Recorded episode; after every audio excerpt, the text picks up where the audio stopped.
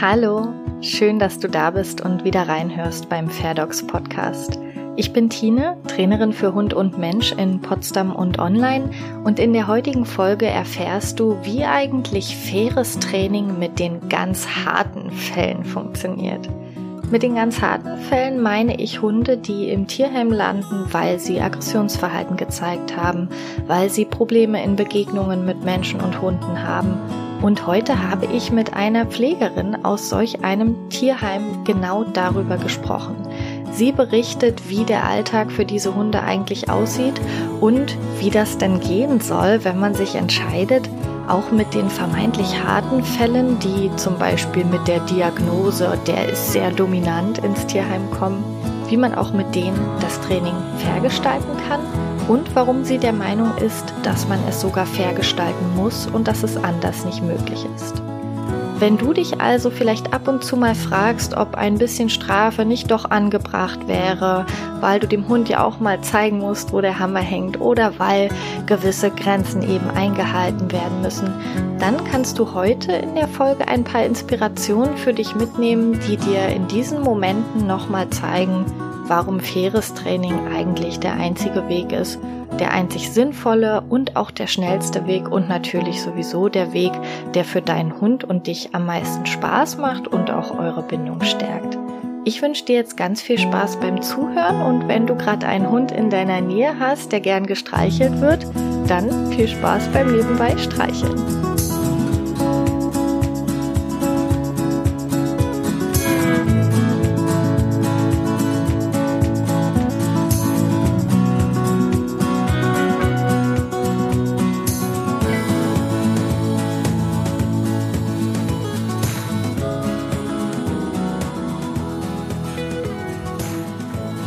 Darf heute die liebe Anna hier begrüßen im Fairdogs Podcast. Anna ist Tierpflegerin in einem Tierheim und hat sich bei mir gemeldet, weil sie gerne über das positive Training sprechen möchte. Und zwar positives Training auch mit Hunden, die vermeintlich als schwierig oder wie ich gern sage, verhaltenskreativ gelten.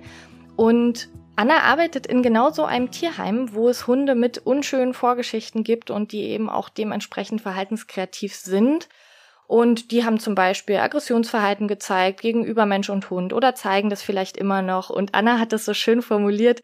Die haben auch ein Vorstrafenregister, also da ist sicherlich auch schon mal was passiert. Und die haben auch eine kurze Zündschnur, hat sie geschrieben. Und trotzdem arbeitet sie positiv hat mich angeschrieben und möchte jetzt wahrscheinlich am liebsten in die Welt hinausschreien, dass eben niemand aversives Training braucht. Also Training über Strafe braucht einfach niemand. Und sie schreit das auch schon in die Welt hinaus, denn sie arbeitet selber positiv mit ihrer verhaltenskreativen Hündin und sie arbeitet eben auch positiv bei ihrer Arbeit als Tierpflegerin im Tierheim. Und heute biete ich ihr gerne die Plattform hier im Podcast, noch mehr darüber zu sprechen. Herzlich willkommen, Anna. Hallo Tine, ich freue mich total hier zu sein. Ähm, ja, wie du es so schön gesagt hast, es ist tatsächlich ein großes Herzenthema von mir. Ähm, ja, ich arbeite seit gut einem Jahr, ein bisschen länger in einem Tierheim und wir haben tatsächlich hauptsächlich Hunde mit äh, Vorgeschichte, sprich mit Beißvorfällen, mit ähm, anderen Verhaltensbaustellen, Probleme im Zusammenleben mit anderen Menschen, mit anderen Hunden. Also jeder bringt so sein Päckchen mit, sage ich mal, wenn sie bei uns landen. Und es ist uns zum einen selbstverständlich ein Anliegen, dass äh, unsere Schützlinge einfach gut im Leben, gut im Alltag klarkommen. Zum einen bei uns und zum anderen dann, wenn sie hoffentlich in ihr neues Zuhause ziehen dürfen. Und es ist auch so, dass gewisse Dinge fürs tägliche Versorgen, fürs tägliche Trainieren unabdingbar sind, ähm, dass wir einfach also einmal für unsere Sicherheit und auch ähm, für die ja Sicherheit oder für den normalen Alltag der Hunde im Tierheim. Sprich, wir müssen trainieren, was ja total toll ist, weil Training auch Spaß macht, zumindest so wie wir es machen und ähm, total viel Freude bringt, gerade mit den harten Jungs und Mädels, sage ich mal. Also es ist ähm, ja durchaus eher so, dass äh, zumindest gefühlt von mir und auch bei meiner Recherche, ähm, als ich geschaut habe, angefangen äh, habe, dort zu arbeiten im Tierheim, ähm, wie ich mich fortbilden kann. Sprich in Richtung Aggressionsverhalten und gerade auch in Bezug auf den Tierheimalltag, weil es ja nun mal andere Voraussetzungen sind als in einem Zuhause. Das ist ja ganz klar, ob der Hund jetzt bei einem zu Hause lebt oder ob man eben so einen stressigen Tier im Alltag on top nochmal hat. Und da ist mir aufgefallen, dass es leider sehr dominiert wird von nicht so nettem Training. Ähm, und ich habe mich dann wirklich, äh, je länger ich im Tierheim gearbeitet habe, auch gefragt, warum. Ich habe selber eine Ausbildung gemacht zur äh, Hundetrainerin und Verhaltensberaterin und ja, habe gemerkt, die netten Sachen, die ich da gelernt habe, lassen sich auch bei unseren Hunden umsetzen. Oh Wunder!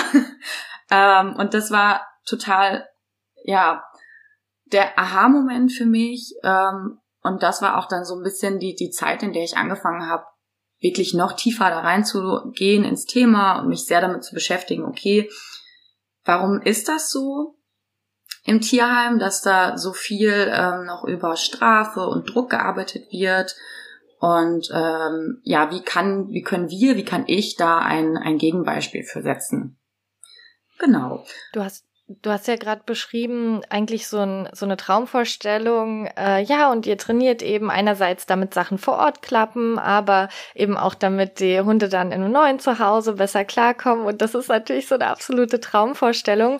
Aber ich hätte jetzt vermutet, dass du doch bestimmt in deinem Alltag als Tierpflegerin gar nicht so viel Zeit dafür hast, oder? Du hast ja auch äh, in einem Nebensatz erwähnt, ja, der stressige Tierheimalltag, da ist bestimmt ganz schön was los. Wie verteilen sich denn da eigentlich so deine Aufgaben? Wie viel ist tatsächlich Training und wie viel ist andere Arbeit? Genau, klar, der Personalschlüssel ist ähm, nicht optimal. Ich gehe davon aus, dass es in allen Tierheimen ziemlich ähnlich ist, zumindest die, die ich auch kenne. Da ist es auch so. Personal ist immer knapp, die Fluktuation ist recht hoch. Ähm, es ist sowohl körperlich als auch psychisch ein sehr anstrengender Job.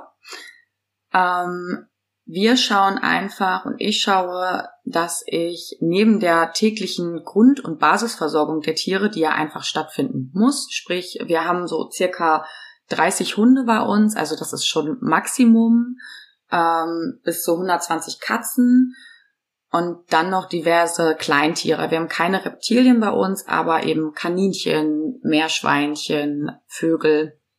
Ich bin eigentlich nur im Hundebereich, was natürlich nicht heißt, dass ich die anderen Tiere nicht auch mal mit versorgen muss. Genau, aber man hat so seine Grundversorgung, die muss klappen. Das muss natürlich erledigt werden. Hunde füttern, äh, die Zwinger säubern und so weiter und so fort. Aber Training wird fest mit eingeplant.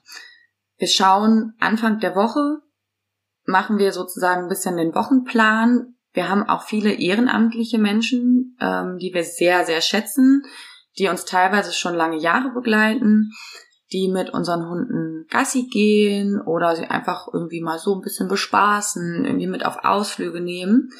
Und da schauen wir dann immer, okay, welcher Gassigänger, welche Gassigängerin kommt wann.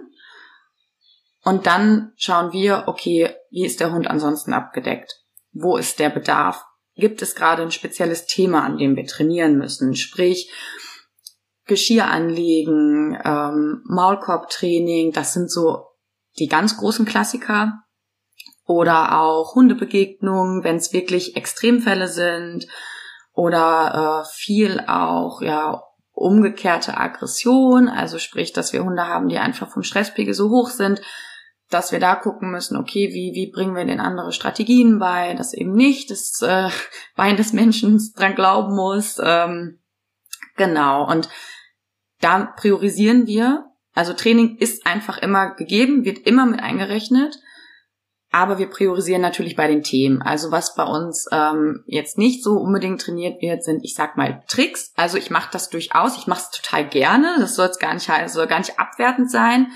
Ähm, ich mache es bei manchen Hunden, äh, um einfach auch mal was Lustiges, sage ich mal, zu machen, wo jetzt nicht so eine ähm, so eine Not hintersteht, wie, okay, ich habe hier den, den Staff, der muss den Maulkorb tragen, weil gesetzlich vorgeschrieben. Aber dann bringe ich dem mal noch ein Handtouch bei, das können wir ja sowieso total gut gebrauchen und wir haben einfach mal ein bisschen Spaß. Weil ich merke, der findet das total klasse, irgendwie alles anzudötschen mit seiner Nase.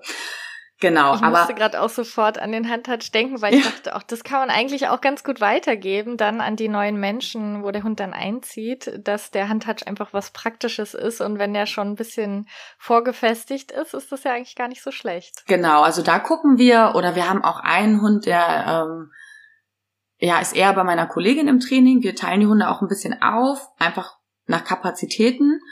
Ähm, und sie trickst tatsächlich recht viel mit ihm weil er aber auch ein Wahnsinnsthema hatte sonst so mit Anfassen vom Menschen und überhaupt Blickkontakt, also angeschaut zu werden, im Fokus des Menschen zu stehen quasi, sei es jetzt nur äh, visuell oder geschweige denn halt eben angefasst zu werden.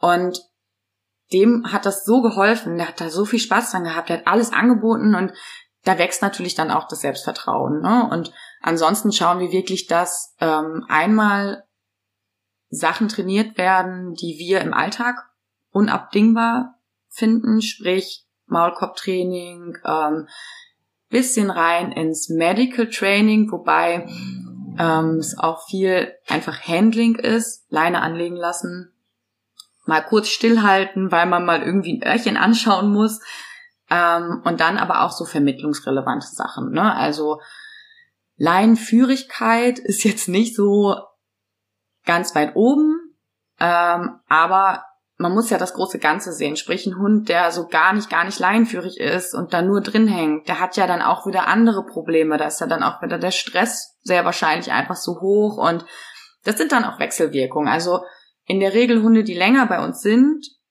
entpuppen sich oft als sehr, sehr äh, ja gut trainiert, wenn man so will, wissen zumindest auch überhaupt, was was das ist, also mit dem Menschen zusammenzuarbeiten, weil das äh, merkt man auch immer wieder. Die meisten Hunde, die kommen, die können da erstmal wenig mit anfangen. Also die wissen so gar nicht, ähm, okay, jetzt sitzt sie da vor mir, vielleicht noch getrennt durch ein Gitter. Vielleicht hat, hat der Hund sowieso schon ein bisschen negative Gefühle Menschen gegenüber und jetzt, ja, dann will die jetzt auch noch irgendwie was und dann schnippst die da so einen Keks durchs Gitter hm, also man sieht quasi das Fragezeichen bei den Hunden. Mhm. Und das ist super schön, wenn man dann merkt, je länger man miteinander arbeitet, desto mehr kommt auch dann die, die Selbstwirksamkeit des Hundes auch durch, wenn man das halt mit reinnehmen möchte. Und das wollen wir zum Beispiel ganz, ganz definitiv. Ja. Du hast gerade das Thema Stress ähm, einige Male erwähnt und da hätte ich so gedacht, da ist doch bestimmt dann auch ziemlich schnell eine Grenze erreicht, wenn ich merke, okay, der Hund hat ein Thema mit angefasst werden, mit Leinenführigkeit, mit Hundebegegnungen, womit auch immer. Und ich stelle fest, okay, ein relativ großer Teil davon ist einfach, dass er unter Stress steht, mehr oder weniger die ganze Zeit, schlecht zur Ruhe kommt, schlecht entspannen kann. Und dann komme ich doch an die Grenzen des Trainings. Wie geht ihr damit um? Ich kann ja im Tierheim auch nur bedingt den Stress rausnehmen. Ja, das stimmt leider. ähm, da gucken wir wirklich, also wenn es uns möglich ist, schon bevor der Hund bei uns einzieht. Wenn es jetzt natürlich eine totale, ich sag mal, Notaufnahme ist ähm, und der Hund innerhalb von ein paar Stunden oder einem Tag bei uns abgeliefert wird, dann ist uns das vorher nicht möglich. Sonst gucken wir wirklich schon vorher sehr, sehr gerne, okay, was ist das für ein Typ Hund, der da kommt? Wo sind die Baustellen? Lassen uns alles an Infos von den äh, noch Besitzern geben, damit wir einfach uns ein Bild machen können. Dann gucken wir schon mal, was ist uns an ja, Platzierung des Hundes möglich. Sprich, wir haben ja nun mal bauliche Vorgaben und also das Tierheim steht da so, wie es steht. Da können wir nicht viel verändern. Aber dass wir schauen, zuerst kommen die Hunde immer in die Hundequarantäne, ähm, werden dort auf Giardien und so weiter getestet. Wenn sie dann negativ sind, ziehen sie ins, in eins der beiden Hundehäuser. Und dass wir uns da schon vorher Gedanken machen, wo zieht dieser Hund hin? Ist es ein weiterer unkastrierter Rüde? Hm. Haben wir einige von? Wir müssen dann gucken, damit wir da schon alleine durch die, durch die ähm, Zwingerbesetzung möglichst clever agieren, dass die Hunde sich möglichst wenig aufregen, dass man nicht den Hund, der ähm, super, super gestresst ist, der ein Riesenthema mit anderen Hunden hat, dass man den zum Beispiel nicht nach ganz hinten setzt. So dass der, wenn der rausgeführt wird, an allen einmal vorbei muss. Dass man aber auch nicht den Hund, der ein Thema mit Menschen hat und sehr, sich sehr schnell aufregt, wenn irgendwie neue Menschen, fremde Menschen kommen, den nach ganz vorne setzt, wo er am meisten sieht. Das ist einmal so das, worüber wir versuchen schon so ein bisschen zu, zu managen. Ähm, dann gucken wir, dass wir den Hunden möglichst viel bieten, so wie es uns möglich ist. Sprich, ähm, ja, also eher simple Dinge. Wir befüllen mindestens einmal die Woche Kongs. Es gibt Leckerli-Spielzeuge. Es gibt, ähm, natürlich haben wir Ausläufe. Da gucken wir auch, dass wir immer mal ein bisschen was, ein bisschen neuen Input reinbringen. Wir haben jetzt im Sommer haben wir die, die kleinen Wassermuscheln drin. Ähm, wir lassen mal so ein bisschen höhere Wiese stehen, wo man dann, also normalerweise wird's gemäht im Grasauslauf, aber dann bleibt ein bisschen was stehen, wo geschnüffelt werden kann. Wir haben irgendwie ein Brett in dem einen Auslauf, also so ein bisschen, ja, dass die Hunde auch mal was anderes sehen und nicht immer nur, okay, Zwinger, Auslauf, ist beides immer genau gleich. Und übers Futter arbeiten wir bedingt, weil wir halt eben einfach äh, auf Spenden da angewiesen sind und da ähm, schlecht gucken können. Hm, okay, was würde jetzt, ähm, also Stichwort Tryptophan oder irgendwie sowas, das ist halt für uns sehr schwierig umzusetzen. Ähm, aber wir gucken auch tierärztlich genau drauf, ähm, weil ja nun mal viele Verhaltensbaustellen auch im gesundheitlichen begründet sind. Ja, also wir geben uns da viel Mühe. Wir gucken auch, wenn wir Nahrungsergänzungsmittel gespendet bekommen, CBD-Öl oder, oder, oder, dann sind wir auch immer total happy und gucken auch, okay, welcher Hund braucht es hier jetzt sehr. Ähm, wie bereits erwähnt, haben wir ja einige Ehrenamtliche. Und bei den Hunden, bei denen das geht, die zum Beispiel Auto fahren auch, da schauen wir auch, dass sie wirklich häufig aus dem Tierheim rauskommen. Dass sie wirklich Ausflüge machen, so wie es halt möglich ist, natürlich. Ne, jetzt ein Hund, der total also mit der Stadt überfordert ist oder so, der, der wird nicht mit in die Stadt genommen. Generell Stadt, ich wohne ja hier mitten auf dem Land, ist ja eh, ja nicht vergleichbar jetzt mit einer Großstadt. Ähm, aber an See mitgenommen oder einfach mal auch mal mit nach Hause zu einem der Ehrenamtlichen, um einfach mal im Garten zu chillen. Ich muss sagen, ich muss mir gerade so ein bisschen die Tränen verdrücken. Da hatte ich mich gar nicht darauf vorbereitet, dass natürlich das Thema super emotional wird. Und ich finde es so toll, wird wie viel ja, liebevollen Gedanken du da reingehst oder ihr eben wahrscheinlich zusammen als PflegerInnen, wie können wir es den Hunden trotzdem so schön wie möglich machen? Und du hast gerade das Thema Spenden auch schon erwähnt. Und ich bin deshalb auch so emotional gerade geworden, weil ich dachte, krass, ich habe für Millie irgendwie, ich glaube, 20 verschiedene Futterspielzeuge oder so. Und das ist doch das ist doch verrückt. Das ist doch verrückt, dass, dass dieser eine Hund hier so viel hat und bei euch ähm, werden die wahrscheinlich aufgeteilt, damit irgendwie jeder überhaupt mal eins abbekommt. Ist das ein großes Thema, wenn es um Spenden geht? Würdest du dir sowas wünschen, dass wir das vielleicht auch als Appell nach außen richten können, dass wenn man etwas machen möchte, man mal so ein Futterpuzzle oder so einen Schnüffelteppich bringt? Oder sagst du, naja, das ist schon echt eher das Sahnehäubchen, Futter ist viel, viel wichtiger und viel dringender? Wie, wie ist da die Priorisierung bei euch oder was, was fehlt vielleicht einfach auch? Also, ich glaube, ich kann dafür fast jedes Thema sprechen. Man braucht immer alles. mhm. Aber definitiv, also Kongs oder ähm, Schleckmatten, Schnüffelteppiche haben wir zu wenig, ja. Also wir ähm, kommen bei den Kongs gerade so aus, aber ähm, Schnüffelteppiche müssen immer ein bisschen Reihe umgegeben werden. Schleckmatten haben wir fast gar nicht. Und wir haben wohl so ein paar Intelligenzspielzeuge.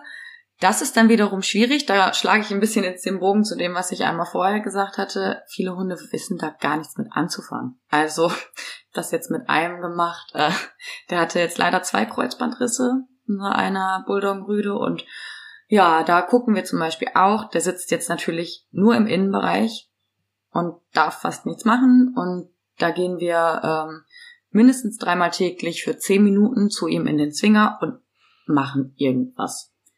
Tricksen, Beschäftigung, einfach damit der nicht völlig äh, versauert. Und mit dem habe ich letztens, wollte ich so ein Intelligenzspiel spielen. Also er war zuckersüß. Und er hat einfach irgendwann seine Nase so da rein, in dieses eine Loch, wo man den Keks verstecken kann, einfach reingedutscht und hielt. Und ich sagte, boah, super, klasse Target, aber da ist noch einer. Aber klar, also das, das verstehen viele von unseren Hundis nicht. Aber gerade so die, die simplen Sachen, einfach was ausschlecken oder so, das ähm, ja, könnte durchaus mehr sein, ja. Mhm. Oh Mann, ja, jetzt habe ich hier schon meine Emotionalität angesprochen. Wie ist es bei dir? Gibt's ähm, einzelne Fälle oder vielleicht sogar einen einzelnen Fall, wo du sagst, boah, der hat mich mal so richtig mitgenommen? Oder ist es ist wahrscheinlich generell so, ne, dass einen viel irgendwie mitnimmt? Was ähm, was gibt's da? Kannst du uns von irgendwas berichten, was für dich vielleicht ein besonders positiver oder eben auch negativer Fall war, den du schwer nur aus deinem Kopf rauskriegen konntest? Ja, also da hast du leider recht. Das ist ähm, fast jeder Fall ist irgendwie ähm, traurig oder auch ähm, frustrierend oft. Ähm, was mir jedes Mal wieder das Herz bricht, sind die Fälle, wo alte Hunde ins Tierheim kommen. Oft auch, weil eben Besitzer, Besitzerin verstorben sind. Für die ist es sehr, sehr schwer. Ähm, oder Hunde, die völlig verwahrlost sind, ähm, ja, wo man einfach selber denkt, gerade wenn man selber äh, das Glück hat, mit einem Hund zusammenzuleben, wo man denkt, wie, wie, wie funktioniert denn das? Also wie kann das denn so weit kommen? Ne? Aber ja, ich habe einen Fall, der tatsächlich sehr gut äh, sowohl äh, negativ als auch positiv äh, beeindruckend war und ist. Das ist ähm, ein Steffrüde. Mittlerweile, dieses Jahr wird er vier. Der ist seit März letzten Jahres, also März 2020 bei uns. Ähm, als er kam, ja, wurde er von seinem noch Halter, ich glaube, es war ein Mann, ähm, in den Zwinger gebracht und dort dann abgeleint. Und da wurde schon gesagt, hm, gehen Sie mal besser raus, der ist nicht so nett. Gut, okay, ist erstmal auch eine ungewohnte Situation für die Hunde, ähm, alles okay. Abgegeben wurde er damals, weil er wohl zu dominant sei. Ja, ist für uns so, also schreiben wir dann auf, was genau das jetzt heißen soll, sei mal dahingestellt. Ähm, genau. Ja, besagter Rüde tat sich sehr, sehr schwer. Also er saß drei Wochen lang nur im Zwinger, ähm, hat wirklich, wenn die Tür von der Quarantäne aufging, angefangen zu knurren, ähm, war dabei aber auch so wahnsinnig verängstigt. Also der saß in der letzten Ecke, so klein wie sich machen konnte, aber hat geknurrt ein Weltmeister und so ein Steffi-Organ macht ja auch was her und er hatte irre Probleme damit mit dem Schieber, also wenn man Außen- und Innenbereich und da durchzugehen und das war für den alles zu viel. Wir gucken dann am Anfang, also erstmal so den ersten Tag oder auch noch zwei, drei Tage darf der Hund erstmal ankommen. Das haben viele Hunde, dass die erstmal, auch wenn es vorher Familienhunde waren, also sprich unkompliziert mehr oder minder, dass die bei uns erstmal völlig verunsichert sind und sich wenig vom Körbchen wegbewegen, viel knurren auch dann lassen wir sie erstmal in Ruhe. Erstmal ankommen. Ich meine, wenn man sich mal ein bisschen in die Hunde reinversetzt, kann man das, glaube ich, gut nachvollziehen. Ähm, ja, und bei ihm gab sich das wirklich erstmal gar nicht. Also wir, wir, konnten auch nicht beginnen, durchs Gitter mit ihm zu klickern. Also wir arbeiten ähm, mit dem, mit dem Markerwort. Äh, ich benutze leider immer Synonym Klickern, Markern, aber ich benutze selber immer ein Markerwort, weil Klicker vergesse ich auch immer. Und äh, da haben viele Hunde auch Angst vor, unter anderem besagter Rüde hatte da Angst vor. Ähm, ja, das war schwierig. Dann haben wir irgendwann halt nach diesen drei Wochen gesagt, wo wir kaum an ihn rangekommen sind, okay, das, das geht nicht, das stagniert hier jetzt auch gerade total. Wir haben die Möglichkeit, bei uns in der Quarantäne alles zuzuschließen und nur die eine Tür zum Auslauf aufzulassen. Das haben wir dann für ihn gemacht, weil viele Hunde im Auslauf einfach erstmal durch mehr Platz auch ein bisschen lockerer werden. Ja, er kam aber gar nicht raus. Er hat sich dann nicht getraut. Ja, dann haben wir Würstchenspuren gelegt und haben einfach erstmal wirklich für zwei Stunden diese, das so gelassen. Alles abgeschlossen bis auf die Tür dort und irgendwann kam er dann raus und er war so ein kleines Häufchen Elend, also wirklich draußen wusste gar nicht irgendwie, was er machen soll, was er mit sich anfangen soll. Und ja, das war dann unser, unser Ausgangspunkt. Ähm, wir haben dann angefangen, zu ihm in den Auslauf zu gehen, erstmal auf Distanz, einfach, äh, dass wir da sind. Und es passiert genau gar nichts, weil er halt wirklich, sobald ein Mensch da war, ganz, ganz viel Meideverhalten gezeigt hat, ähm, so verunsichert war, dass man richtig gesehen hat, was für ein Zwiespalt, okay, gehe ich da jetzt hin und knurr den böse an und also eigentlich war seine Intention sehr deutlich, Mensch, verschwinde. Genau, das ähm, legte sich dann immer mehr, so dass es irgendwann möglich war, eine Leine anzulegen an das Halsband, was er schon trug. Das konnte er gerade so mit über sich ergehen lassen, muss man tatsächlich sagen. Also wirklich gerade so den Clips und dann aber auch los. Und das zog sich dann erstmal weiter, dass es wirklich am Anfang mit ihm so war, man ging mit ihm raus und er ging und man ging da so nebenher. Also es war irgendwie nicht so, ja, Irgendwann äh, hatte er das dann mit dem Markerwort gut verstanden und reagierte da sehr, sehr gut drauf. Allerdings musste man da auch immer noch vorsichtig sein, wie man sich bewegt und wirklich ganz bewusst mit ihm einfach immer agieren.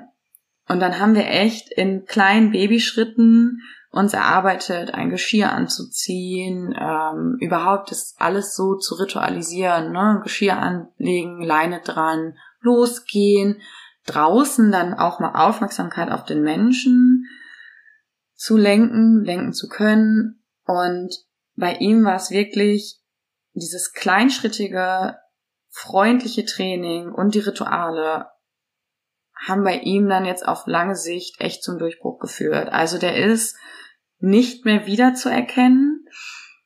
Womit ich nicht sagen will, dass diese Baustellen weg sind. Ganz im Gegenteil. Also er hat ähm, zum Beispiel immer noch wahnsinnig Probleme damit, ähm, irgendwie ja körperlich manipuliert zu werden. Das klingt immer so grausam, aber ich sag mal, eine Zecke zu ziehen oder auch nur, dass ich mir mal sein Öhrchen angucke oder sein Pfötchen angucke.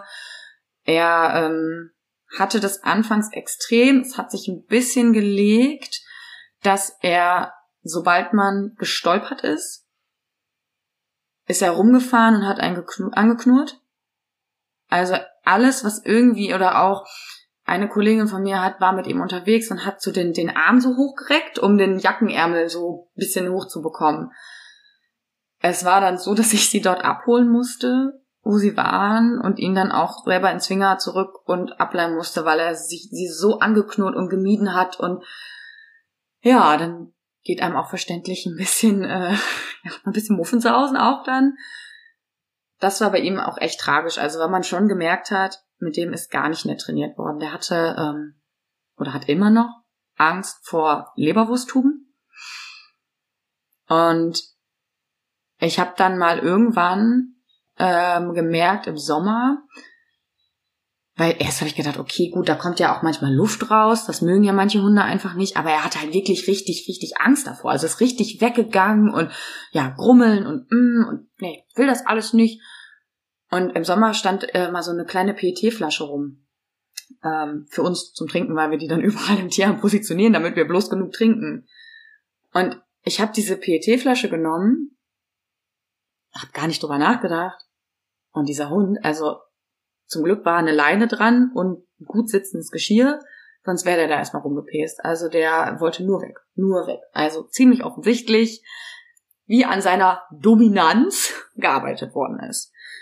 Und bei ihm ist es echt so, er ist immer noch ein spezieller Typ. Das ist er, ähm, weil er auch einfach, also für, wir haben für ihn schon alles gemacht, was in unserer Macht steht bezüglich Stressmanagement. aber er ist einfach, er hat eine sehr, sehr dünne Haut, er ist sehr, sehr, sehr empfänglich für alles an Reizen, aber mir geht halt jedes Mal das Herz auf, wenn ich komme und ich höre sein, sein Steffi grunzen und er freut sich und ich ziehe ihn an, wir gehen los. Dieser Hund zieht nicht mehr an der Leine, nur in Situationen, die neu für ihn sind, wo er halt auch wieder ein bisschen gestresster ist. Er guckt mich ständig an. Also wirklich ständig die Aufmerksamkeit zu mir. Er ist, äh, er traut sich Sachen. Er hat wahnsinnig Angst vor Wasser generell. Aber er ist letztens mit mir durch den Bach gegangen, als ich mit durchgegangen bin. Und also, wir haben uns da sowas erarbeitet. Und das behaupte ich jetzt mal, wäre niemals möglich gewesen, wenn wir nicht so kleinschrittig und fair mit ihm gearbeitet hätten. Ja, ich denke, das ist ja gar nicht mal nur irgendeine Behauptung, sondern eigentlich ist es ja in diesem Fall sogar sehr eindeutig, ne, wenn da vorher diese Dominanz, oh jemine, mm. diagnostiziert wurde und dann dagegen angearbeitet wurde mit diesem Vorurteil, okay, je dominanter der Hund, desto härter muss ich da durchgreifen.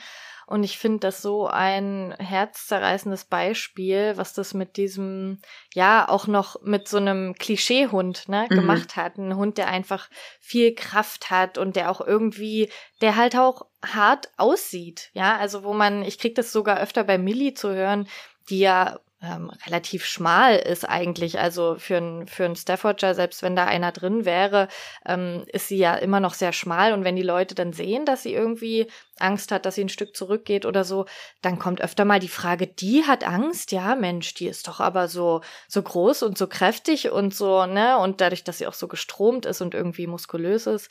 Aber das ergibt ja überhaupt keinen Sinn, daraus einen Schluss zu ziehen, ja. Also das ähm, Aussehen des Hundes hat ja wirklich mit seiner Persönlichkeit, mit seinen Bedürfnissen überhaupt nichts zu tun. Deshalb finde ich das ein ganz, ganz krasses Beispiel. Danke, dass du das äh, geteilt hast. Das ist wirklich sehr berührend. Jetzt ähm, stellt sich natürlich die Frage, wie geht's denn mit dem weiter? Denkst du, der hat äh, zeitnah eine Chance auf Vermittlung oder wie sind da die Perspektiven bei ihm?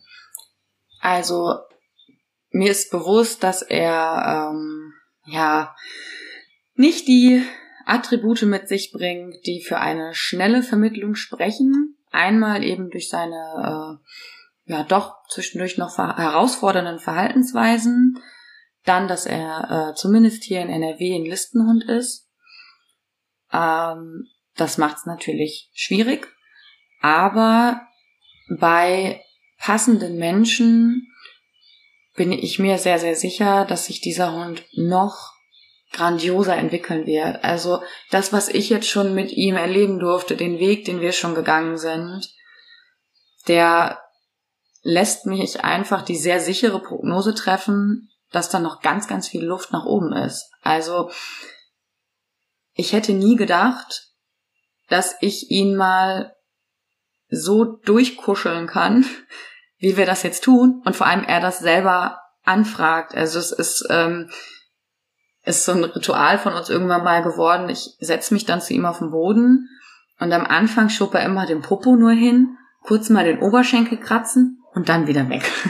Und mittlerweile kommen da die, ja, 25 Kilo hat er ja, auf mich zu in Highspeed und schmeißen sich in meine Arme und ich habe den wirklich wie so ein Riesenbaby in den Arm und Küsschen kriege ich dann die ganze Zeit ans Ohr. Also das ist immer so, das muss dann sein. Und bitte neben mein Bauch. Also was der schon für ein Vertrauen hat und es überträgt sich jetzt auch, vor allem in den letzten paar Wochen ist mir das extrem aufgefallen, dass er generell jetzt auch immer mehr Vertrauen auch zu anderen fasst. Ähm, deswegen bin ich da so, so zuversichtlich und wünsche mir das für ihn, dass er einfach verständnisvolle Menschen findet. Also natürlich ist das kein Hund, der einfach so mitläuft. Das wird er auch nie sein. Dafür ist er, ja, einfach zu speziell und dafür, man weiß auch ja, war auch bei ihm zum Beispiel gar nicht, was ist denn überhaupt, wo kommt er überhaupt her? Was ist überhaupt in seiner Weltenzeit passiert? Aber er ist mittlerweile ja wirklich so, er ist sehr, sehr korrekt wenn man so will. Also bevor er, also das ist überhaupt kein Kandidat, der einfach irgendwo reinbeißt oder so, um Gottes Willen. Also der warnt, was das Zeug hält. Man muss ihn halt nur lesen können und ihm dann auch äh, wirklich das geben, was er dann braucht, sprich Abstand oder einfach ein bisschen mehr Zeit. Also es sitzen ja hauptsächlich, zumindest bei uns, solche Fälle. Und ich weiß eben aus einigen wirklich sehr, sehr positiven Beispielen, wie das dann sein kann, wenn man so einen Hund bei sich aufnimmt. Also ich habe selber ja eine Hündin aus dem Tierheim und ähm, ja durfte einfach schon so viele Menschen begleiten mit ihrem neuen Familienmitglied und natürlich ist das nicht immer einfach. Und es gab auch bei denen dann Phasen, wir bleiben in der Regel immer in Kontakt mit unseren ähm, ja, Familien, die die Hunde übernehmen. Manchmal kommen dann auch Phasen, dann melden die sich und oh Gott, es klappt irgendwie gar nichts mehr. Und oh, das war doch alles mal anders. Und wir gucken aber zum einen, dass die immer eine, eine Trainerin oder ein Trainer oder uns an der Hand haben für alles an Fragen, dass bevor es halt wirklich schlimm wird, man schon einfach arbeiten kann. Und es ist wirklich, es lohnt sich einfach sehr. Und man bekommt echt einen Hund.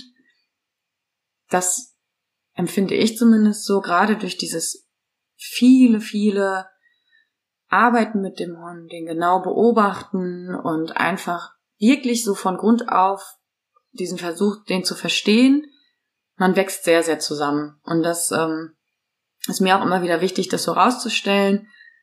Ja, man man kriegt so, so viel zurück. Und ich meine jetzt nicht, dass äh, wir vermitteln auch nie über, über schlechtes Gewissen mit, auch hol mich hier raus, ich will nur ein warmes Körbchen. Nee, also da weiß ich das, was unsere Hunde ansonsten wollen, anstatt ein warmes Körbchen. Aber genau das fragen wir dann auch an. Also wir geben uns Mühe, unsere Hunde so zu beschreiben, dass es immer wertschätzend ist und immer für den Hund, aber eben auch ehrlich. Was ist schon passiert? Und was braucht dieser Hund für ein Zuhause? Es führt zwar immer wieder dazu, dass es eben Anfragen gibt äh, von sehr ja frustrierten, enttäuschten oder auch sehr wütenden Menschen, die nicht verstehen, warum abgesagt wird.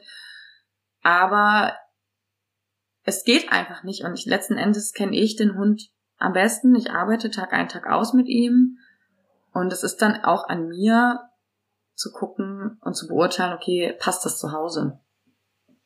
Ja. Und es ist dann eben nicht immer so eindeutig, dass man sagen kann, lieber irgendein Zuhause statt im Tierheim zu sitzen, sondern wenn ich so höre, wie ihr dort mit den Hunden umgeht und was ihr alles versucht zu ermöglichen, dann ist eben doch manchmal noch ein bisschen Zeit im Tierheim für den Hund wesentlich angenehmer wahrscheinlich, als zu einer Familie zu kommen, die entweder überfordert ist mit den Themen oder ne, einfach das nicht leisten kann oder vielleicht auch ganz banal, und das ist gar nicht böse gemeint, keinen Blick für die Bedürfnisse hat. Also deshalb dieses Wort Anfängerhund finde ich sehr schwierig, weil ich glaube, es gibt ähm, keinen Hund, wo man als Anfänger einfach sagen kann, oh, und bei dem kann ich mich so ein bisschen ausprobieren, sondern man muss bei jedem Hund einen Blick für die Bedürfnisse haben, aber gerade bei den Hunden mit schlechten Vorerfahrungen eben einen ganz besonderen Blick und einen ganz feinen Blick und den hat man eben nicht von heute auf morgen, auch nicht, wenn man irgendwie ein, ein gutes Buch liest oder so, ne, sondern man schärft den wirklich über die Zeit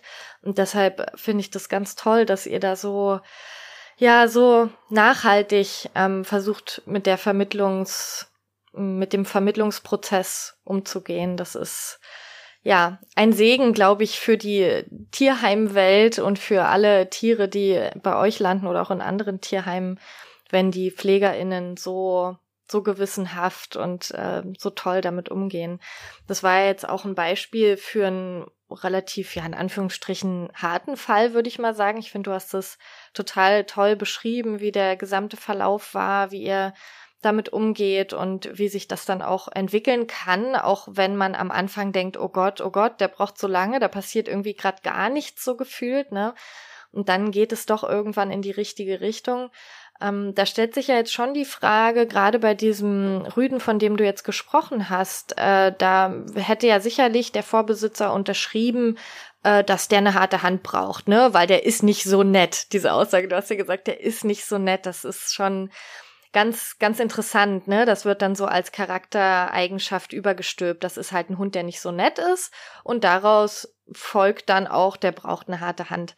Ähm, du hast jetzt gerade uns mehr oder weniger mit deiner Geschichte schon das Gegenteil bewiesen, aber warum denkst du, hält sich dieses Vorurteil so ja, so, so fest, das ist ja so verankert und ich muss eben sagen, selbst die Menschen, die zu mir kommen, die sich ja ganz bewusst für gewaltfreies, faires Training entscheiden, selbst da kommt immer doch mal noch so eine Frage, naja, aber in der Situation müsste ich doch jetzt vielleicht doch mal strafen so, oder dann wird es vielleicht nicht Strafen genannt, sondern anders, aber da braucht man dann vielleicht doch mal eine harte Hand, weil ich muss ja dann durchgreifen und ne, zeigen, dass ich der Boss bin oder dem Hund genau äh, klar machen, dass er das jetzt eben nicht darf und noch fester in den Köpfen ist natürlich verankert, dass das bei so vermeintlich harten Fällen dann ganz besonders wichtig ist. Warum denkst du, hält sich das so?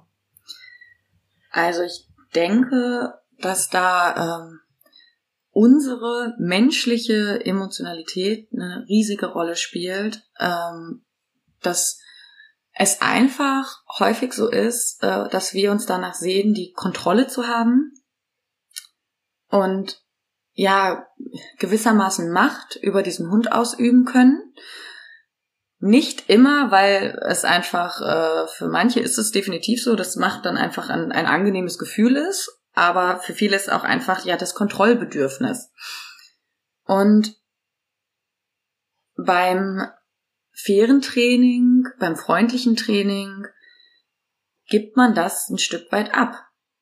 Man hat eben, man, man muss erkennen, dass man nicht die ganze Zeit die Kontrolle hat. Was nicht heißt, dass man nicht sicher arbeiten sollte, muss und kann, denn das ist sehr, sehr gut möglich, trotz, trotz netten Training. Ähm, aber man hat eben nicht das, okay, ich pack da jetzt mal einen Maulkorb drauf und ab geht's. Das ist leider oft noch sehr stumpf gesagt, das Prozedere. Also klingt echt, echt wirklich nicht, nicht nett und sehr brachial, aber das passiert sehr oft noch so. Und dann wird gesagt, ach guck, das funktioniert ja, weil das ist dann ja nämlich auch noch der zweite Teil. Es funktioniert oberflächlich, ja. Denn was macht denn auch ein Hund? Also Hunde sind ja alles andere als dumm und das sind auch einfach so ja soziale und auch äh, empfindsame Wesen, die merken das doch, okay, jetzt habe ich hier dieses Ding auf der Schnauze. Ich kann irgendwie mich kaum noch zur Wehr setzen. Ja gut, dann lass ich es jetzt halt, ne? Also dann kommt man oft an den Punkt. Und dann heißt es, ach guck, funktioniert ja. Was ich daran zum einen ethisch nicht vertretbar finde, ist, dass man, dass man ein, ein hochsoziales, Wesen mit, mit Gefühlen, mit Charakterzügen, mit einer eigenen Lebensgeschichte so deckelt, dass in vielen Fällen einfach gar nichts mehr von selbst gezeigt wird, sondern irgendwie man das Gefühl hat, man hat so eine, so eine kleine Maschine vor sich. Und zum anderen sehe ich auch ähm, ein riesiges Gefahrenpotenzial in dieser Daumen drauf Technik. Denn das ist es. Und wie gesagt, es funktioniert. Also, ich meine, wenn man sich mal ein bisschen mit Lerntheorien beschäftigt, dann weiß man ja auch, Strafe funktioniert. Das Problem ist bloß, dass meist nicht weitergeguckt wird. Es ist halt schön einfach, stumpf gesagt, zu strafen und zu sagen, nein und lass das jetzt und laut zu werden. Es gibt ja viele ganz, ganz tolle Hilfsmittel, wie man äh, blöd zu seinem Hund sein kann, wie man dem Schmerzen zufügen kann. Das ist viel einfacher. Ja, dann bestelle ich mir halt irgendwie ein paar Rappeldiscs, dann bestelle ich mir irgendwelche Erziehungsgeschirre, die unter den Achseln einschneiden. Ui, funktioniert. Was dann nicht gesehen wird, ist dann aber, dass halt die ganze Zeit ja dieser Daumen drauf ist. Und von dem einmal, was ich eben gesagt habe, steht für mich über allem, dass es halt ethisch einfach nicht vertretbar ist. Es ist nicht in Ordnung, Punkt. Und zum anderen, man erschafft sich selber ein irres Pulverfass. Also der Hund hört ja nicht auf, diese Gefühle zu empfinden, diese Aversion gegen, gegen Menschen, gegen andere Hunde, gegen bestimmte Auslöser. der, das, das ändert sich nicht. Es ändert sich nichts an der Emotion des Hundes. Er hat nur nicht mehr die Strategie zur Verfügung, damit umzugehen, wie er es bisher immer hatte. Das heißt, er macht erstmal vielleicht gar nichts mehr. Wenn dann aber dieser Daumen aus irgendwelchen Gründen irgendwann nicht mehr drauf ist, weil man unachtsam war, weil man denkt, der hat's ja begriffen, tja, dann ist es oft so, dass das dann die Beißvorfälle sind, die für sehr, sehr viel Aufruhr sorgen, die äh, immer untertitelt werden mit es kam aus dem Nichts, der Hund hat aus dem Nichts massiv gebissen. Ja, er hat wahrscheinlich wirklich vorher nicht mehr viel gezeigt, weil es aber auch nicht mehr zum Erfolg geführt hat. Und da sehe ich echt das Problem, dass hartes Training zum einen eben dieses Kontroll- und Machtgefühl mit sich bringt, was viele Menschen brauchen oder meinen zu brauchen und oder was ihnen auch einfach ein gutes Gefühl leider gibt. Und dass es halt so schnell geht. Augenscheinlich. Nicht in der Tiefe. Denn da liegt der Unterschied zu dem fairen Training. Es ist einfach nachhaltig. Es ist ganz ohne Frage das Training, was ethisch vertretbar ist, was ähm, dem entspricht, was wir auch über Hunde wissen, was wir wissen, wie Hunde, äh, wie Hunde fühlen, wie Hunde denken. Ich meine, wir haben ja nicht mehr irgendwie 1950 oder so. Ähm, es liegen ja einfach ganz gesicherte Erkenntnisse darüber, Erkenntnisse darüber vor, was in so einem Hundegehirn vor sich geht und was die alles wahrnehmen und wie hochsozial die sind. Und allein deshalb sollte es einfach von jedem erstrebenswert sein, nett zu seinem Hund zu sein. Und es ist einfach sowas von nachhaltig. Denn man ändert ja das, was, was im Hund vor sich geht. Man, man ändert ja die Grundeinstellung. Und natürlich bedeutet das nicht, dass irgendwann jeder Hund, der vorher eine Wahnsinnsfurcht äh, vor Ziegen hatte, ich sehe ja gerade die Ziegen bei mir draußen, deswegen komme ich da drauf, dass der danach zu jeder Ziege rennt und sagt, yay, das sind meine besten Freunde. Aber es führt dazu, dass der Hund an einer Wiese mit Ziegen drauf vorbeigehen kann und einfach halt völlig neutral dem gegenüber ist.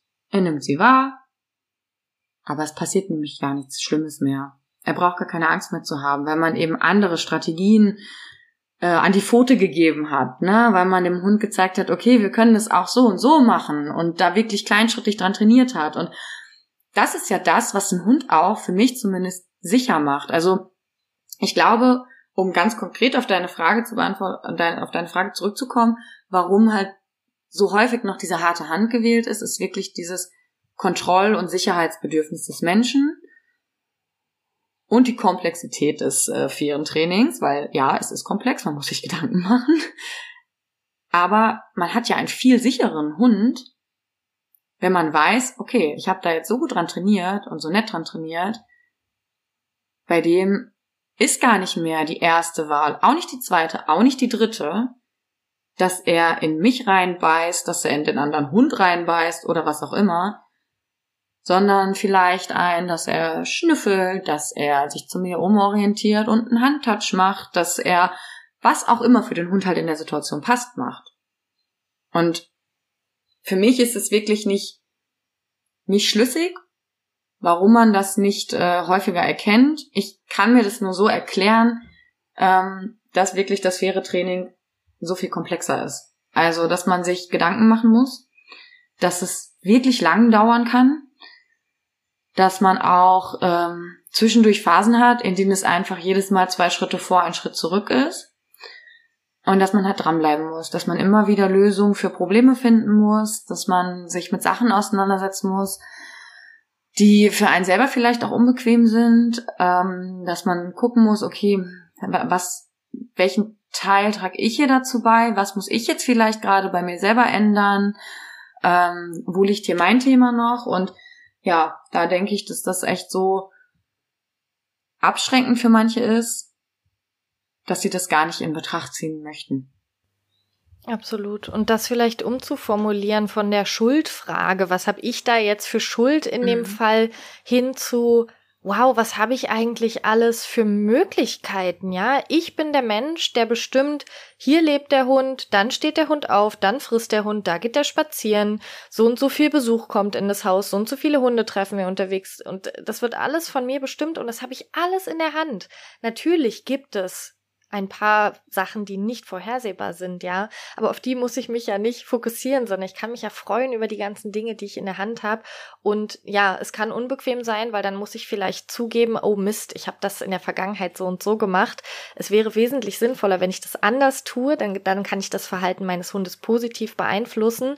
Und das ist sicherlich ein, ein, schwerer Schritt, ne, den man, den man erstmal tun muss, um dann dahin zu kommen, zu sagen, so und jetzt mache ich es anders. Ich habe auch den Eindruck, ein ganz großer Punkt ist das Lesen der Körpersprache. Du hast vorhin so schön gesagt, dann macht der Hund nichts. Und wir wissen ja beide, dass es ein Nichts in dem Sinne nicht gibt, sondern dass wir immer kleine Sachen sehen können, wenn wir uns die Körpersprache ganz genau angucken, dass es ganz subtile Stresssignale gibt, die wir sehen können und die uns sagen, das ist gerade nicht okay für den, der macht gerade nicht nichts, sondern der zeigt ganz eindeutig oder für ihn eindeutig, für uns vielleicht sehr subtil, dass diese Situation für ihn gerade viel zu viel ist, dass er Angst hat. Ähm, das, das können wirklich ganz kleine Sachen sein, wie sich über die Lippen lecken oder ähm, das muss eben nicht immer so Ohren anlegen und Schwanz einziehen sein oder so, ne? Schmatzen oder so reicht schon, wo wir vielleicht denken, ach so, der ähm, wollte nur einen Keks haben und schmatzt deshalb oder der gähnt, weil er müde ist, ne? Dabei ist es gerade gar keine Situation, wo er eigentlich ähm, müde wäre oder wir wissen eben auch, der Hund ist eigentlich gerade gar nicht müde.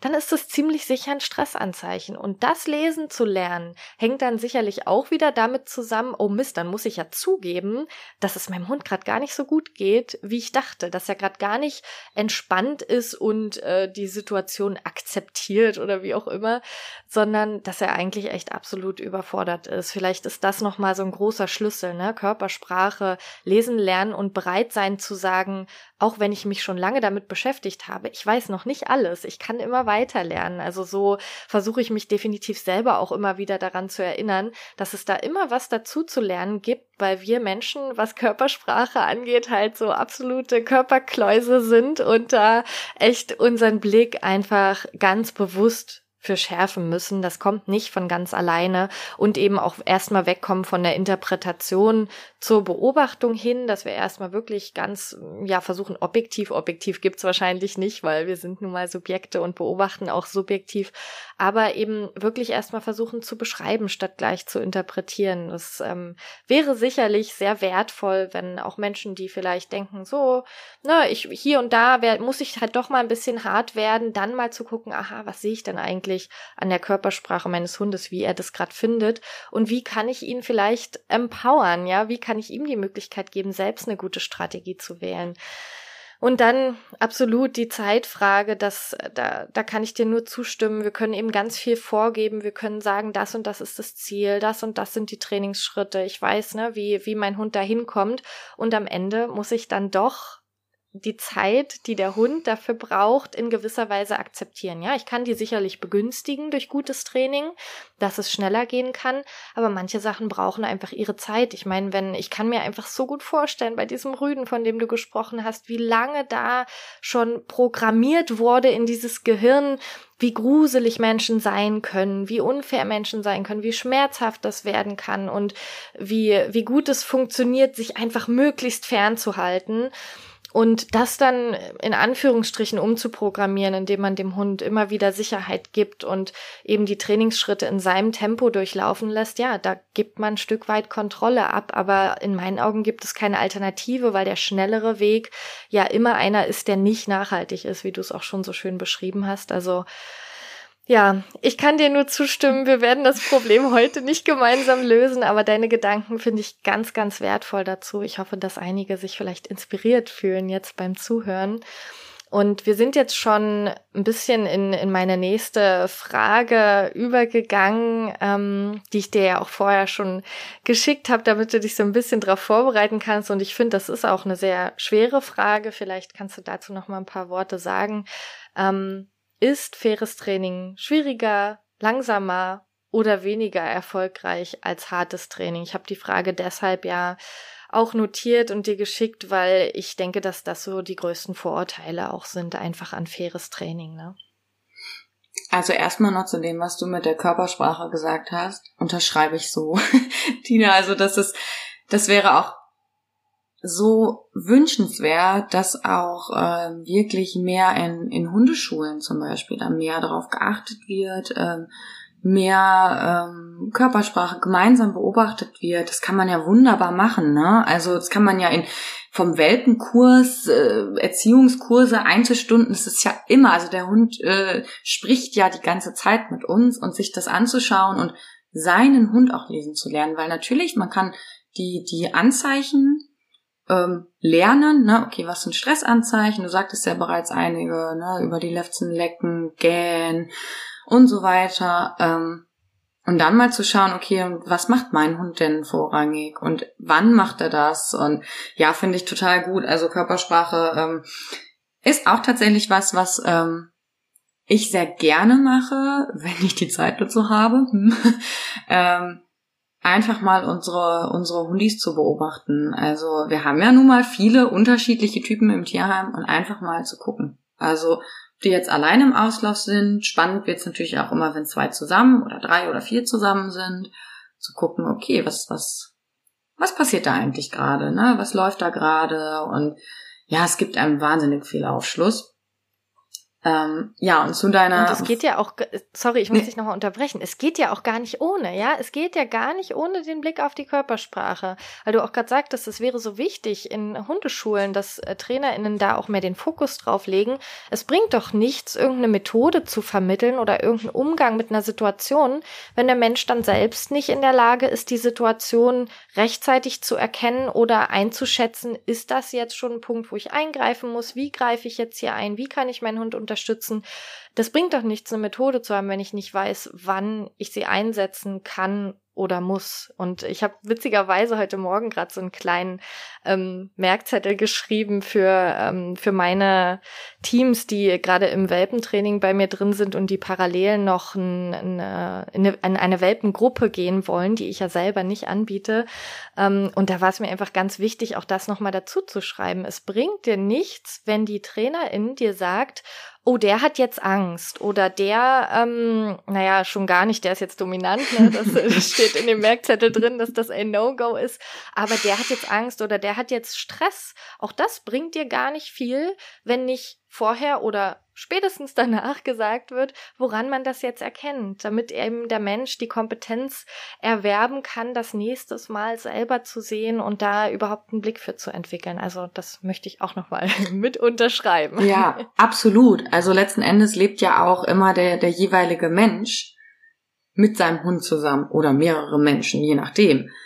Und die Hundeschule ist ja nicht 24-7 da und kann sagen, äh, guck mal, jetzt ist gerade das so und so und jetzt das zeigt uns Folgendes, sondern man muss das halt selber dann irgendwann lernen. Man kann sich immer und sollte sich auch immer, immer Hilfe holen. Das ist ja das, das Beste, was man tun kann, aber eben auch Hilfe zur Selbsthilfe quasi, dass man selber lernt, es zu erkennen und ja, wie gesagt, ein Hund kommuniziert nie, gar nicht und das Nichts, was ich ja sagte, ne, das sind dann ja wirklich, das geht dann ja auch mehr in so eine erlernte Hilflosigkeit rein, dass ein Hund einfach fast gar nichts mehr zeigt, weil er für alles, was er sonst gezeigt hat, einen auf den Deckel gekriegt hat und dann einfach sagt, okay, ich, ich schatte mich jetzt selber so runter, schottendicht, weil dann laufe ich am wenigsten Gefahr, was auf den, auf den Deckel zu kriegen.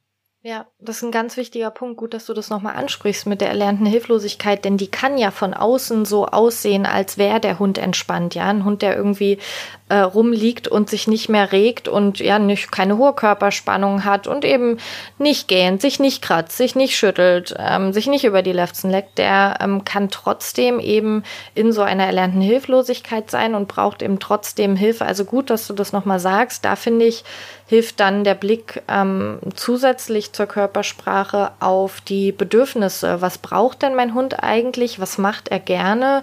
Was tut ihm gut? Und spätestens da würde ich dann hoffen, stellt man fest, oh krass, der traut sich eigentlich relativ wenig. Der läuft vielleicht draußen an der Leine irgendwie vermeintlich entspannt neben mir, aber der schnüffelt ja gar nicht. Das ist, was, wie geht das? Der zeigt keine Umwelterkundung, der geht nicht an seine Lieblingswasserstelle, der ähm, meidet vielleicht andere Hunde, obwohl er vielleicht früher gern versucht hat, Kontakt aufzunehmen und da eben nochmal ganz genau zu gucken, was sind vielleicht allgemein Bedürfnisse, die viele Hunde haben und was sind dann insbesondere bei, bei meinem Hund die Bedürfnisse, die vielleicht gerade, die er gar nicht mehr zeigt, dass er die hat und denen er gar nicht mehr nachgeht, sondern ja, ist irgendwie gedeckelt und in dieser Hilflosigkeit drin. Ja, ja. absolut. Also ich glaube, da kann ich jetzt den Bogen gut zu deiner Frage schlagen, ähm, ob äh, faires Training langsamer wäre oder nicht so effektiv ähm, wie ja nicht nicht faires Training. ähm, ich sag mal die böse, nicht so äh, menschenfreundliche eine Idee, die ich da habe, ist tatsächlich, dass viele das gar nicht wollen. Also die haben da keine Lust drauf, sich mit ihrem Hund so zu beschäftigen, die haben da keine Lust drauf, auf die Bedürfnisse zu gucken. Für die ist der Hund halt ein Hund, der hat irgendwie so mitzu laufen und der hat sich halt zu benehmen und fertig. Und da muss ich jetzt nicht gucken, was der hier für ein Problem hat. Der soll einfach aufhören zu bellen, fiepen, beißen. Man kann alles Mögliche eintragen. Ähm, ich hätte aber nicht die Ausbildung zur Hundetrainerin gemacht und würde äh, ja Hunde vermitteln, wenn ich so eine menschenunfreundliche Ansicht als die einzige hätte, weil ich finde, das trifft vielleicht auf ein paar wenige Menschen zu. Ich glaube aber wirklich, dass der Großteil es einfach nicht besser weiß. Und von dem, was mit fairem Training einhergeht, so ein bisschen erschlagen wird. Ne? Oh Gott, okay, jetzt, ich muss die Körpersprache lesen. Ich muss jetzt gucken, was hat mein Hund für Bedürfnisse. Oh, ich merke, irgendwas passt irgendwie in meinem Alltag gar nicht. Wie strukturiere ich das denn jetzt um? Und das, und das, und das. Und dass man so ein bisschen in so ein, so ein Hamsterrad gerät, ui, das ist ganz schön viel. Sprich, ich würde schon sagen, dass faires Training komplexer ist. Ja, das schon. Ähm, man muss sich dann aber von dieser Annahme oder von dem Anspruch an sich selbst lösen, dass man immer so einen, so einen utopischen Superzustand erreichen muss, um dann trainieren zu können. Also ich neige da selber manchmal ein bisschen zu, deswegen ist das, glaube ich, äh, kann ich das gut nachempfinden. Dieses, okay, es muss ja, die Rahmenbedingungen, die müssen halt zu 100% stimmen und dann widmen wir uns dem Problem.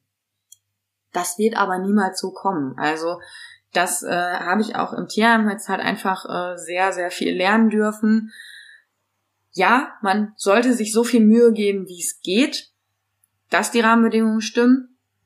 Aber man muss auch erkennen, hier geht es nicht mehr weiter. Hier kann ich jetzt nicht noch mehr modifizieren. Hier muss ich jetzt einfach mal beginnen. Beginnen mit Training. Und das ist dann ja der zweite Punkt. Das ist halt, ne, was nochmal zu dieser Komplexität beiträgt. Man muss sich dann halt echt Gedanken machen. Und ja, faires Training ist häufig langsamer als hartes Training. Da würde ich halt jetzt nicht so das komplett sagen, zu 100 Prozent. Es kommt wirklich immer sehr darauf an, wer trainiert, wie man trainiert, also sprich, ähm, ist das jetzt eine Person, die einfach schon extrem viel Trainingserfahrung hat. Natürlich klappt es dann etwas schneller in der Regel, als wenn man jemanden hat, der noch gar nicht so viel trainiert hat, der auch selber erstmal das Handling lernen muss, was ja überhaupt nicht schlimm ist. Also ist doch super, wenn man das, wenn man sagt, ich möchte das auch lernen und ich habe da Bock drauf.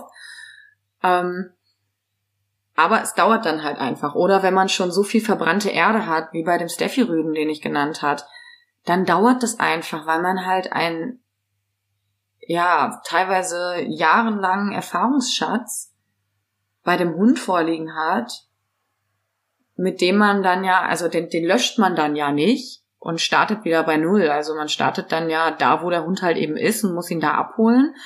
Und das hat ähm, bei uns mit dem Maulkorb zum Beispiel auch, also der hat anfangs in den Maulkorb gesehen hat, ist der knurrend und fletschend weggegangen. Und das hat wirklich Monate gedauert, bis der da die Nase reingetipst hat.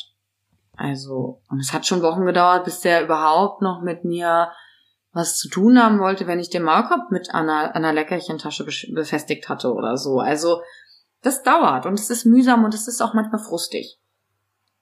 Aber, wo man, finde ich, wirklich ganz klar sagen kann, wo das faire Training einfach dem, dem harten Training überlegen ist, es ist viel effizienter, es ist viel effektiver und nachhaltiger, weil man einfach, wie ich ja schon ein paar Mal gesagt habe, wirklich was an der Grundeinstellung des Hundes ändert, weil man was an den Emotionen ändert. Und ja, deshalb ist es für mich auch lohnenswerter, weil es ist doch viel sinniger, einmal etwas mehr Arbeit zu investieren, um auf lange Sicht bessere Ergebnisse zu erzielen.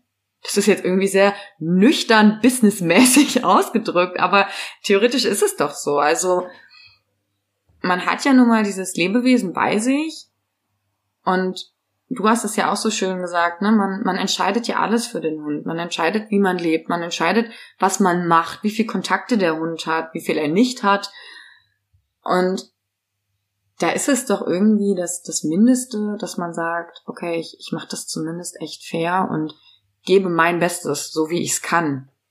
Hole mir Hilfe, wenn nötig. Und ich sehe da sowohl bei Hunden, die schon eine Familie haben, die, ob sie jetzt als Welpe dorthin gekommen sind oder äh, später erst, als auch bei Hunden im Tierheim das, das faire Training immer, immer, immer als die richtige Wahl an. Ja, es, es zieht ja auch Kreise. Das ist ja auch das Schöne, äh, vielleicht wenn man es nochmal praktischer formulieren will, als du es zum Beispiel geschafft hast, mit ihm ähm, im Maulkorbtraining dann voranzukommen, dann ergeben sich ja automatisch andere Dinge, die dann auch leichter werden. Und so, ne, das ist natürlich, hat auch was mit der emotionalen Ebene zu tun, hat damit zu tun, dass der Hund überhaupt lernt zu kooperieren. Und dann gehen andere Sachen viel schneller. Das sind so, also wir haben die Kreise auf der Verhaltensebene, wir haben, also dass der Hund auch irgendwie kreativ selbst was anbietet, was uns irgendwie gefällt.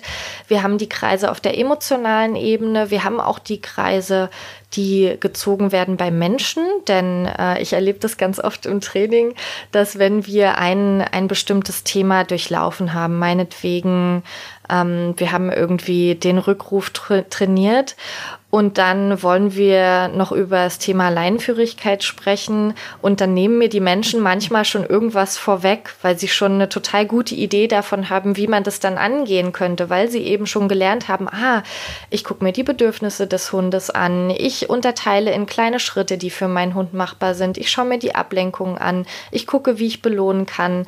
Und das, das ist so wertvoll. Das sind auch wieder die Kreise, die eben da beim Menschen gezogen werden. Und dann geht's am Ende eben eben doch schneller. Ne? Das ist das Schöne. Und im Gegensatz dazu finde ich es auch nochmal toll, sich zu vergegenwärtigen, dass eben auch das aversive Training genau so Kreise zieht. Genau so im negativen Sinne Kreise zieht, dass wenn ich eben aversiv arbeite, vielleicht an dem Beispiel von deinem äh, Rüden, von dem du erzählt hast, dass er dann irgendwann äh, kuscheln kam. Das ist vielleicht nichts, was du aktiv mit ihm irgendwie trainiert hast. So komm, bau mal noch mehr Nähe und noch mehr Nähe und noch mehr Nähe zu mir auf, sondern das kam nebenbei. Und genauso hätte es sicherlich auch andersrum sein können mit einem Hund, der vielleicht vorher kooperativ war und der dann aber gelernt hat, oh, ich halte lieber ein bisschen mehr Abstand, da bin ich sicherer, dass der eben vielleicht gar nicht mehr irgendwann sich gern anfassen lässt oder eben nur noch am Po sich kurz kraulen lässt, wie du es beschrieben hast, weil er weiß, wenn ich mich dem Menschen zu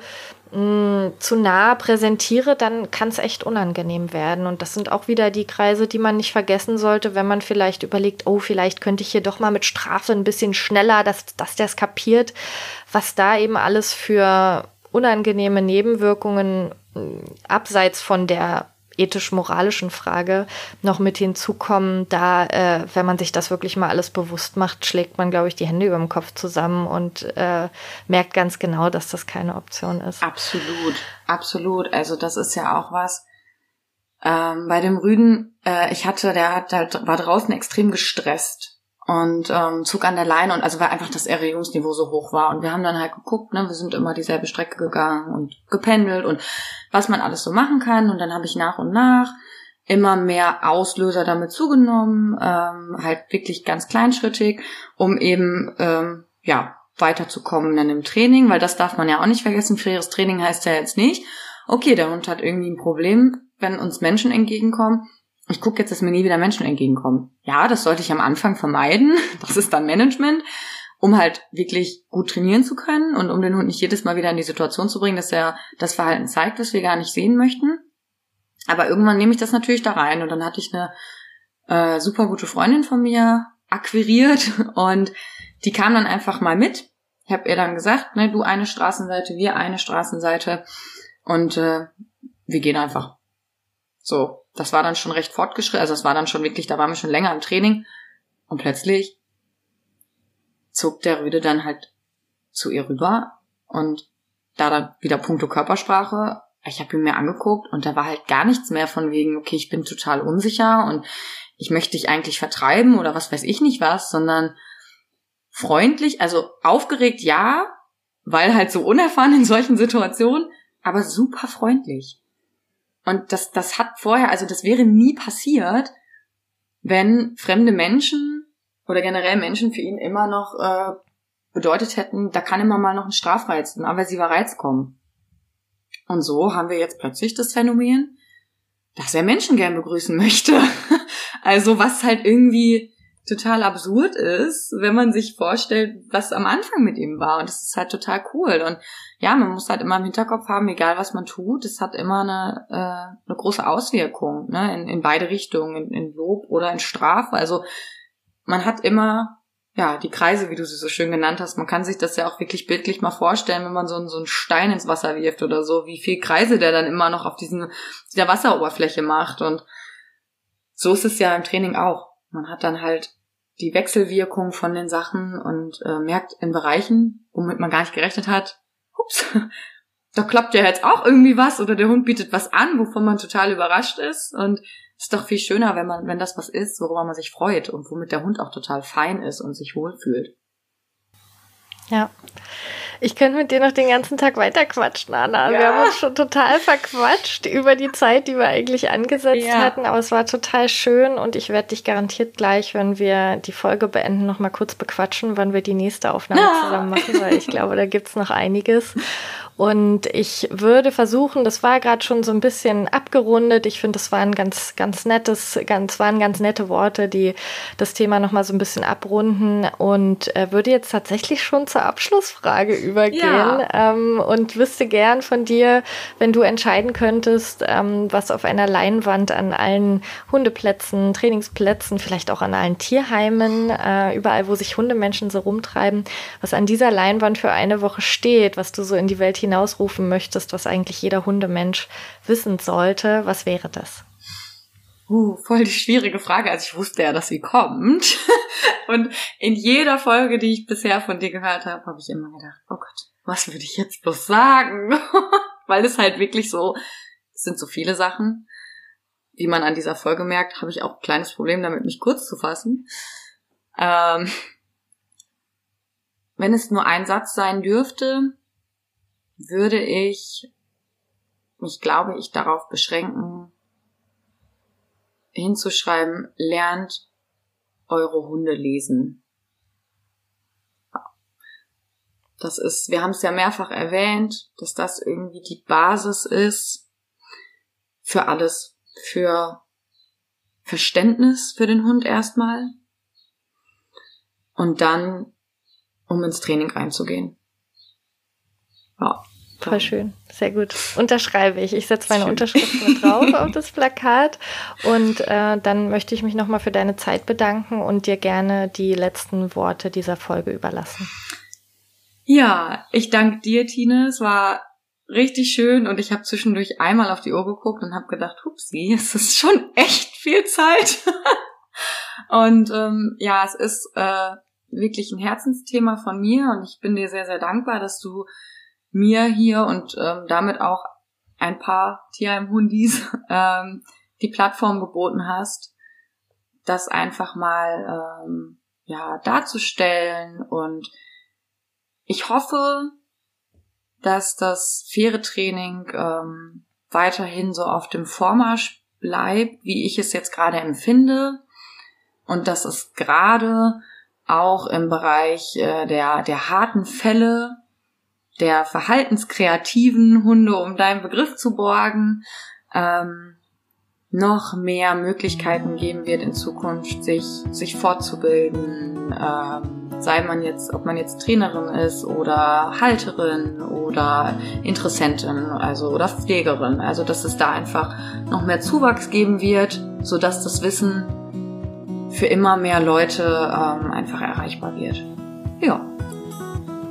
Sehr schön. Ich danke dir, Anna. Wir quatschen gleich noch kurz ja. weiter, aber jetzt beenden wir erstmal die Folge. Dankeschön, mach's gut. Gerne. Tschüss. Tschüssi.